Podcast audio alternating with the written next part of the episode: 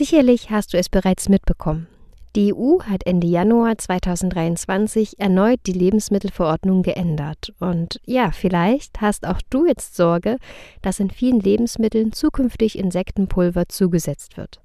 Ob dem so ist und was es überhaupt mit Insekten in Lebensmitteln auf sich hat, das klären wir in der heutigen Folge. Ahoi und herzlich willkommen zu Nord Nord Vegan, dem Podcast für deine vegane Reise. Ich bin Caro, Podcast-Host, vegane Ernährungsberaterin für die ganze Familie und dreifache Mama. Hier im Podcast erwarten dich alltagstaugliche Tipps, nützliches Nährstoffwissen und inspirierende Interviews, mit denen die vegane Ernährung nicht nur Spaß macht, sondern auch im stressigen Familienalltag mit Leichtigkeit gelingt. Ich grüße dich diesmal aus Spanien. Wir sind nämlich jetzt schon seit gut zwei, drei Wochen in Spanien unterwegs und gestartet sind wir in Sevilla, einer Stadt, die uns von unglaublich vielen anderen Reisenden empfohlen wurde. Eigentlich sind wir nicht so die Stadtmenschen, also auch auf Reisen haben wir bislang so gut wie keine Stadt besucht und wir waren auch lange Zeit skeptisch. Besonders als Familie sind uns Städte oft viel zu hektisch und viel zu stressig. Meist ist man nur damit beschäftigt zu schauen, ob alle noch beisammen sind, ob man keinen verloren hat, ähm, ob gerade niemand vom Auto überfahren wird. Und natürlich ist auch das Thema Essen ähm, ja nicht so einfach, denn als fünfköpfige Familie geht man nicht einfach mal so schnell in ein gutes Restaurant, da es dann doch schnell mal dreistellig werden kann, zumindest wenn man möchte, dass alle satt werden. Wenn es einem jedoch von so vielen Menschen empfohlen wird, dann ja, wird man natürlich auch neugierig und wir haben unsere Bedenken über Bord geworfen und waren gut eine Woche in Sevilla. Ähm, es war unglaublich interessant, die Stadt zu besuchen. Es war natürlich sehr impulsant, die ganzen riesigen Bauwerke, die alten Straßen, die ganzen kleinen Gassen zu erkunden und ja, es gab sehr, sehr viele Straßenkünstler von Flamenco-Tänzern über Seifenblasenartisten, war sehr, sehr viel geboten. Und natürlich haben wir in Sevilla auch wieder sehr, sehr viele Menschen kennengelernt, mit denen wir am Abend zusammensaßen bei Gitarrenmusik und wo man sich einfach gegenseitig ausgetauscht hat. Wir haben andere Freiländerfamilien kennengelernt und das ist natürlich immer super interessant. Wie machen es die anderen Familien? Wie lernen da die Kinder? Lernen sie überhaupt? Also wie handhaben die es? Ich muss allerdings zugeben, dass ich sehr, sehr erleichtert war, als wir aus Sevilla wieder weitergefahren sind, denn ja, ich weiß nicht, ob du das so nachvollziehen kannst, aber die letzten Monate waren wir einfach sehr, sehr viel draußen, logischerweise. wir standen sehr, sehr viel frei und auf schönen Naturparkplätzen und plötzlich waren wir so in dieser hektischen, lauten und auch sehr, für mich zumindest, dreckigen Stadt. Und am Abend hatten wir dadurch, dass wir so dicht an der Stadt standen, oftmals auch die Straßenlaternen und die Lichter der Autos gesehen und man ist nicht so richtig müde geworden. Ich hatte auch so nicht mehr so ein richtiges Zeitgefühl und wie so oft habe ich mich in dieser Stadt sehr, sehr einsam und, und irgendwie verloren gefühlt. Was uns bei unserem Besuch in Sevilla wirklich schockiert hat und was uns auch sehr getroffen hat, waren diese unzähligen Pferdekutschen, die quer durch die ganze Stadt gefahren sind. Ähm, vielleicht hast du es schon mitbekommen. Ich hatte dazu auch eine kleine Story auf Instagram gemacht. Wenn du mir da noch nicht folgst, dann schau gerne mal bei nordnordvegan vorbei. Die Pferdekutschen in Sevilla waren tatsächlich überall. Also sie sind durch den wunderschönen Park genauso wie über die dreispurigen Kreise gelaufen, durch die engsten Gassen und natürlich sind die Pferde alles sehr, sehr, sehr gerutscht. Es war meistens sehr glatter Asphalt oder eben Kopfsteinpflaster. Und wir haben nicht ein einziges Mal gesehen, dass ein Pferd Wasser bekommen hat. Viele Tiere waren völlig durchgeschwitzt ähm, und hatten auch Schaum vor dem Maul. Es war wirklich für uns persönlich super schockierend und an einem gewissen Punkt mussten wir dann unsere Stadttour auch abbrechen, weil die Kinder nur noch auf die Pferde geachtet haben, also gar nicht mehr irgendwie links und rechts die, die Sachen, die wir eigentlich anschauen wollten, wahrgenommen haben, was natürlich sehr, sehr traurig ist. Und in Deutschland war es ja jetzt ganz ähnlich. Da war jetzt Karneval und oder Fasching, je nachdem. und auch da kamen wieder Tiere zum Einsatz. Und es ist einfach so absurd, dass solche riesengroßen, schreckhaften Säugetiere immer noch auf Festivals zu Unterhaltungszwecken oder eben jetzt wie in Sevilla als Pferdekutschen über sechsspurige Straßen laufen. Das ergibt für mich überhaupt keinen Sinn. Wir haben das schon in der Portugal-Folge angesprochen, dass wir so ein bisschen aus unserer veganen Bubble rausgefallen sind. Also in Deutschland ging es mir oft so, dass ich dachte, okay, ich brauche eigentlich hier gar nicht mehr drüber sprechen, das weiß eh schon jeder Bescheid und hier machen ja auch alle mit so, ne? Also das war so meine Bubble, in der ich mich bewegt habe. Und seitdem wir auf Reisen sind, merke ich aber, dass ähm, meine Welt bislang sehr, sehr klein war und das in dem überwiegenden Teil halt ganz und gar nicht so ist.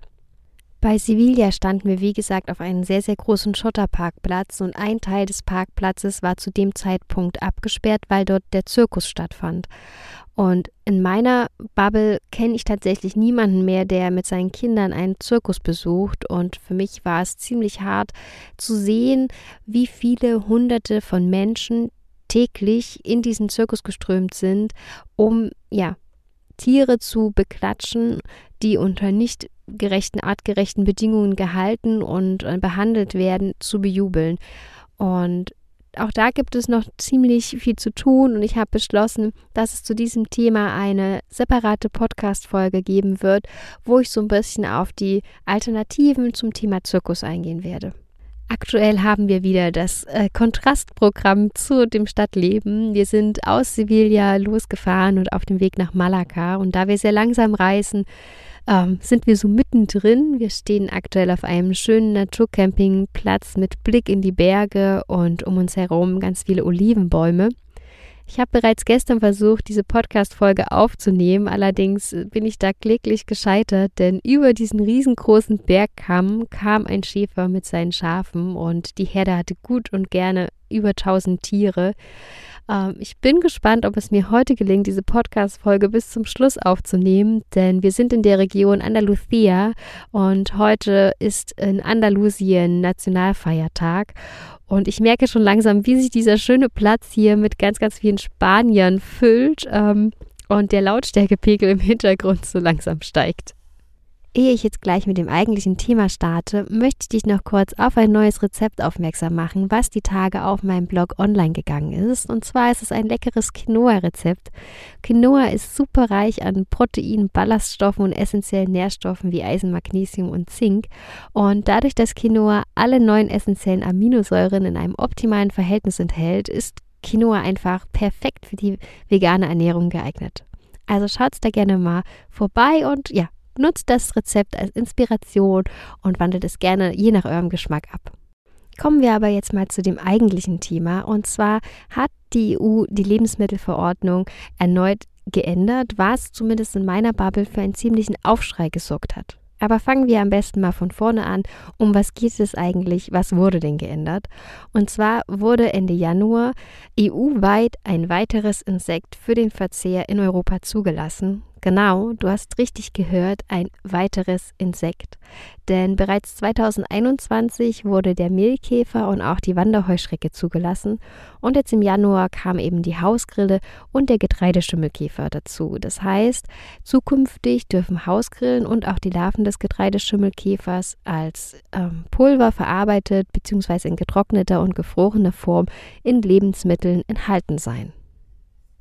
Nun ist es aber so, dass in der EU nicht einfach so Insekten in Umlauf gebracht werden dürfen. Werfen wir also mal einen Blick hinter die Kulissen sozusagen. Und zwar begann das Ganze damit, dass ein niederländisches Unternehmen, welches zu einem sehr großen vietnamesischen Konzern gehört, bei der EU im Rahmen der Novel Food Verordnung eine Zulassung beantragt hat. Wenn dir der Begriff Novel Food jetzt vielleicht nicht so geläufig, geläufig ist, ähm, Noble Foods bezeichnen neuartige Lebensmittel, die vor einem bestimmten Stichtag, in dem Fall ist das der 15. Mai 1997, nicht in sehr großen Mengen in der EU im Umlauf waren für den menschlichen Verzehr und die in eine bestimmte Kategorie fallen. Es gibt sehr, sehr viele Kategorien. Ähm, ich habe hier mal drei Beispiele für dich. Also eine Kategorie wären zum Beispiel Lebensmittel mit einer neuen und gezielt veränderten Molekularstruktur oder Lebensmittel aus Mikroorganismen, Pilzen oder Algen oder aber auch Lebensmittel aus Insekten. Damit nun also Insekten in der EU in Umlauf gebracht werden dürfen, müssen sie ein sehr, sehr aufwendiges Zulassungsverfahren durchlaufen, welches von der Europäischen Union für Lebensmittelsicherheit durchgeführt wird. Und in diesem Verfahren wird zum Beispiel geschaut, ob diese Lebensmittel auch für den menschlichen Verzehr sicher sind. Nach mehreren Jahren der Überprüfung sind die Behörden zu dem Schluss gekommen, dass die Hausgrille ohne gesundheitliche Bedenken verzehrt werden kann. Und ja, das ist natürlich nicht sonderlich überraschend, wenn man einmal bedenkt, dass bereits zwei Milliarden Menschen Insekten als Nahrungsquelle nutzen. Also sprich, ein Viertel der Weltbevölkerung konsumiert regelmäßig Insekten. Das sind besonders Länder in Asien, Lateinamerika und Afrika und Schätzungen gehen davon aus, dass bis zu 1900 verschiedene Insektenarten konsumiert werden. Darunter fallen neben den Mehlwürmern auch Heuschrecken und eben auch Grillen, Ameisen, Seidenraupen, Termiten, Skorpione und Bienen, Wespen. Also die Liste ist wirklich sehr, sehr, sehr lang. In Europa ist die Zulassung für Insekten jedoch ein sehr großer Schritt und vor allem ein sehr, sehr starkes Signal an alle zukünftigen Produzenten. Insekten passen einfach sehr gut in den aktuellen Trend einer gesunden, nachhaltigen Ernährung und genauso werden sie ja auch vermarktet. Sie werden als sehr proteinreich und ressourcen, ressourcenschonend bezeichnet, da sie ja weniger Platz und Wasser benötigen als zum Beispiel Rinder oder Schweine. An dieser Stelle möchte ich darauf jedoch gar nicht weiter drauf eingehen. Das ist einfach jetzt nicht Thema dieser Folge. Ich habe da aber mal in den Shownotes zwei Links rein, reingesetzt, wo du da einfach selber nochmal nachlesen kannst und dir da deine eigene Meinung drüber bilden kannst. Worauf ich eigentlich hinaus möchte, ist, dass wir stark davon ausgehen können, dass es einige neue Produkte auf dem Markt geben wird und große Konzerne auch in diesen Bereich investieren werden. Die Geschwindigkeit, mit der sich dieser Markt jedoch entwickelt, hängt natürlich maßgeblich von uns Verbraucherinnen ab und von unserer Kaufentscheidung. Wird jetzt überall Insektenpulver untergemischt? Nun ja, tatsächlich ist es so, dass die Zulassung nur für dieses eine antragstellende Unternehmen erteilt wurde. Das heißt, nur dieses eine Unternehmen darf Hausgrillen zukünftig in gefrorener, getrockneter und pulverisierter Form in Umlauf bringen. Und das umfasst tatsächlich sehr, sehr viele Lebensmittel. Also die Zulassung wurde erteilt für Backwaren, bierähnliche Getränke, Cracker, Getreideriegel, Teigwaren, Soßen, Kartoffelerzeugnisse, Fleischalternativen, Suppen, Snacks, Schokoladenerzeugnisse and so on. Ähm, Dennoch ist es erstmal nur ein Unternehmen, was das darf. Ähm, es gibt eine fünfjährige Sperrklausel, das heißt, erst nach fünf Jahren dürfen auch andere Unternehmen ähnliche Produkte damit herstellen. Auch wenn es jetzt erstmal nur ein Unternehmen ist, was Insekten bzw. Hausgrillen in der jeweiligen Form als Lebensmittel in Europa in Umlauf bringen darf, so muss man doch bedenken, dass dieses Unternehmen sehr viel Geld und Zeit investiert hat, um diese Zulassung zu bekommen. Und ich persönlich gehe stark davon aus, dass die ja, dass das Unternehmen die letzten fünf Jahre nicht Däumchen drehend in, den, in die Wolken geguckt hat, ähm, sondern dass sie sich schon einen Plan aufgestellt haben und ähm, Verträge eventuell mit anderen Unternehmen abgeschlossen haben, um sicherzustellen, dass ihr Produkt jetzt auch Abnehmer findet und auf dem europäischen Markt verteilt wird. Denn durch die Sperrklausel hat dieses Unternehmen einfach jetzt die Möglichkeit, eine Monopolstellung aufzubauen und ja. Ich denke, wir sollten zukünftig wieder verschärft und verstärkt einen Blick auf die Zutatenliste werfen und schauen, was drin ist. Ich habe die neuen Änderungen einmal als Anlass genommen und mich gefragt, ob das jetzt wirklich eine so große Überraschung war oder ob wir Insekten nicht schon längst in unseren Lebensmitteln finden. Denn wenn wir ehrlich sind, essen wir bereits seit langem Insekten und sie werden auch in Europa schon seit langem mitverarbeitet, um Lebensmittel oder auch andere Produkte herzustellen. Und deswegen schauen wir jetzt noch einmal genauer hin. Starten möchte ich gerne mit Obst. Ja, genau, mit Obst. Ich weiß, dass das jetzt den einen oder anderen vielleicht überraschen wird. Aber bestimmte Obstsorten, insbesondere aus dem konventionellen Anbau, werden in manchen Fällen mit Shellac überzogen. Shellac ist ein Ausscheidungsprodukt von weiblichen Lackschildläusen, die eben mit dieser harzigen Substanz ihre Eier vor Fraßfeinden schützen. Und bei der Gewinnung von Shellac wird die nachkommende Brut einfach mit verarbeitet und natürlich dadurch getötet. Im Klartext bedeutet es, dass für ein Kilogramm Shellac 300.000 Läuse geerntet bzw. getötet werden müssen. Verwendet wird der Shellac besonders bei Obstsorten dafür, dass das Obst nicht so schnell braun wird bzw. bei langen Transportwegen nicht von Insekten befallen wird. Und neben Äpfeln werden vor allem auch Bananen, Ananas, Birnen, Melonen, Avocados, Granatäpfel, Pfirsiche etc. mit Shellac behandelt. Man findet Shellac aber auch als Überzug von dunkler Schokolade, ähm, Kaugummis, Nahrungsergänzungsmitteln, Kaffeebohnen oder auch als Überzug von sehr bekannten Schokobonbons. Und wenn Shellac in dieser Form verarbeitet wird, also zum Beispiel auch bei Knabbererzeugnissen, dann muss das gekennzeichnet werden. Und das wird meistens mit der E-Nummer E904 gemacht. Das E steht in diesem Fall für European and Eatable. Aber nicht nur in der Lebensmittelindustrie wird Shellac verwendet, sondern auch in der Lack- und Farbindustrie, wo eben dieses synthetische Harz genutzt wird, um zum Beispiel Haarspray oder Nagellack herzustellen. Denn Shellac hat einen großen Vorteil und zwar bei der Verarbeitung entstehen einfach keine schädlichen Dämpfe.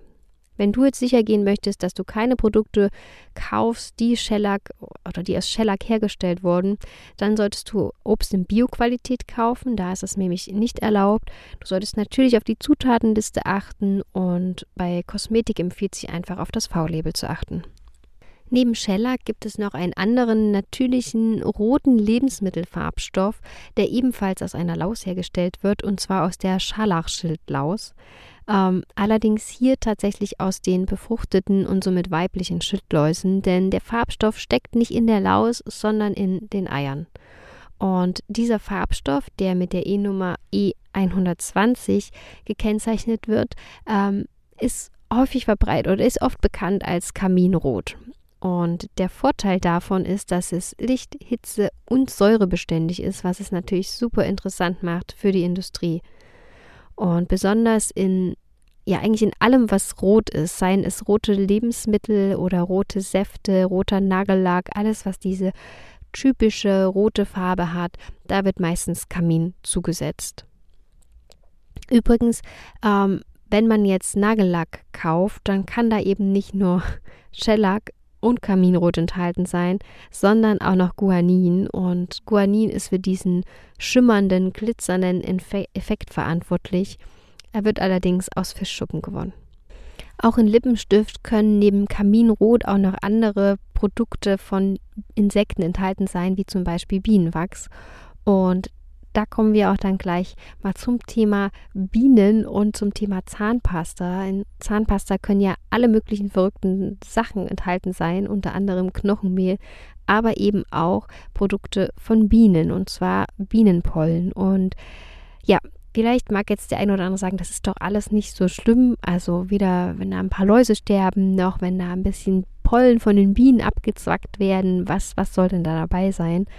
Ähm, wir persönlich haben mal die Gewinnung von Bienenpollen im Baltikum beobachtet. Da ist das nämlich weit verbreitet. Und tatsächlich macht man das mit so kleinen Klebefallen. Das heißt, wenn die Bienen von ihrem Sammelflug wieder zurück in den Stock kehren, laufen sie mit ihren gefüllten Bienenhöschen an, auf einen doppelseitigen Klebestreifen ähm, drüber und da wird ihnen sprichwörtlich die Hose ausgezogen. Ähm, der Pollen bleibt dann an diesen Klebefallen hängen und man kann ihn im Anschluss einfach mit einer Pinzette wieder runternehmen. Bienenpollen ist für Bienen super wichtig, da er einfach sehr viele ja, Proteine, Vitamine, Mineralstoffe etc. enthält, die sie natürlich an ihre Brut verfüttern. Bienenpollen enthält aber auch Enzyme, die das Wachstum von Bakterien hemmen. Und man geht jetzt einfach davon aus, dass wenn man Bienenpollen in Zahnpasta steckt, das Wachstum von Bakterien, die eben Plaque und Karies verursachen, reduziert wird. Ja. Im Baltikum wird Bienenpollen äh, übrigens auch sehr gerne als ja, in so kleinen Gläschen als Souvenir verkauft. Es wird da als so eine Art Nahrungsergänzungsmittel angesehen und die Menschen nehmen Bienenpollen tatsächlich sehr, sehr gerne zu ihrem Tee ein und, und rühren das da richtig mit rein. Im Ende führt aber die Gewinnung von Bienenpollen zum, zur Schwächung des gesamten Bienenvolkes, vor allem weil diesen Bienen zusätzlich zu dem Pollen auch natürlich noch ihr Honig entzogen wird. Natürlich werden Insekten nicht nur für die Produktion von Lebensmitteln, sondern eben auch für die Herstellung ganz bestimmter Produkte genutzt, wie gerade eben das Beispiel der Zahnpasta oder aber eben auch die Herstellung von Seide.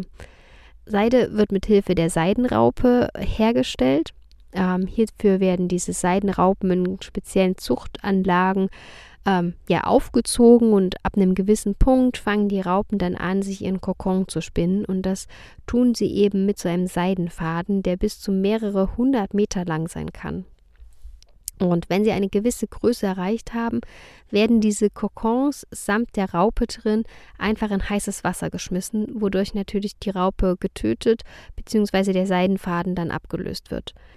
Anschließend wird dann der Seidenfaden auch noch gewaschen, getrocknet, er wird gefärbt, ehe er dann mal in der Weberei landet, wo dann eben ja Kleidung oder auch andere Textilien hergestellt werden können.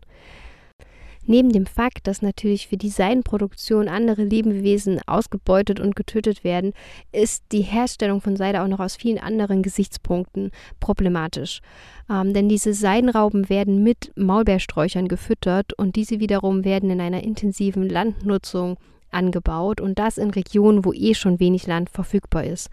Natürlich kommen da auch äh, entsprechende Pestizide zum Einsatz. Ähm, außerdem erfordert die Seidenproduktion extrem viel Wasser und Energie, weil diese Raupen einfach für das Spinnen der Kokons viel Wasser verbrauchen. Und hinzu kommt dann natürlich noch Transport und Verpackung. Die Liste ließe sie jetzt natürlich noch fortsetzen. Ähm, was ich allerdings zeigen wollte, ist, dass Insekten durchaus schon lange in Europa sind und schon lange genutzt werden, um Lebensmittel und Produkte herzustellen. Und ich hoffe, dass ich mit diesen Beispielen zu etwas mehr Transparenz beitragen konnte. Puh, also diese Podcast-Folge war ganz schön voll mit super, super vielen Informationen. Und wenn du mir bis hierhin zugehört hast, dann qualmen dir jetzt vielleicht die Ohren. Abschließen möchte ich diese Podcast-Folge aber mit etwas Positivem, ähm, denn neben der Hausgrille, die im Januar zugelassen wurde als Novel Food, wurden auch noch zwei andere richtig coole Produkte zugelassen und zwar einmal fermentiertes Erbsen- und Reisprotein, was ich ganz cool finde. Das wird irgendwie aus dem Myzel des Shiitake-Pilz hergestellt und soll zukünftig eben als Pulver in backwaren Brot, Brötchen, Pizza, Gemüsegetränken, ähm, Kakao, Milchprodukten etc. verwendet werden, um natürlich den Proteingehalt zu erhöhen. Und außerdem wurde ein Vitamin D2 Pilzpulver zugelassen, was ich tatsächlich auch ziemlich cool finde. Ähm, das darf zukünftig zukünftig in Pflanzendrinks, Getreideriegeln, Suppensäften, Nektar und ähnlichen enthalten sein und wird gekennzeichnet mit Vitamin D2 enthaltenes UV-behandeltes Pilzpulver. Also, es gibt nicht nur schlechte Nachrichten, sondern auch ein paar gute. Wenn dir die Folge jetzt gefallen hat, dann ja, schreib mir doch gerne eine kurze Bewertung oder gib mir eine 5-Sterne-Bewertung bei Spotify. Das würde mich unheimlich freuen. So werde ich einfach noch besser erkannt und ausgespielt und Menschen angezeigt, die sich auch für eine vegane Ernährung interessieren. Die liebe Van Life Cat hat das übrigens schon getan. Sie oder er haben geschrieben, Caro machte einen super informativen Podcast zum Thema Veganismus ohne diese Du musst Prämisse. Über diesen Kommentar habe ich mich unglaublich gefreut, denn genau das ist auch mein Ziel. Ich möchte einfach motivieren und inspirieren. Ein gehobener Zeigefinger hat in diesem Podcast nichts zu suchen. In diesem Sinne bedanke ich mich ganz, ganz herzlich für deine Zeit. Ich sage ciao, ciao und bis nächste Woche.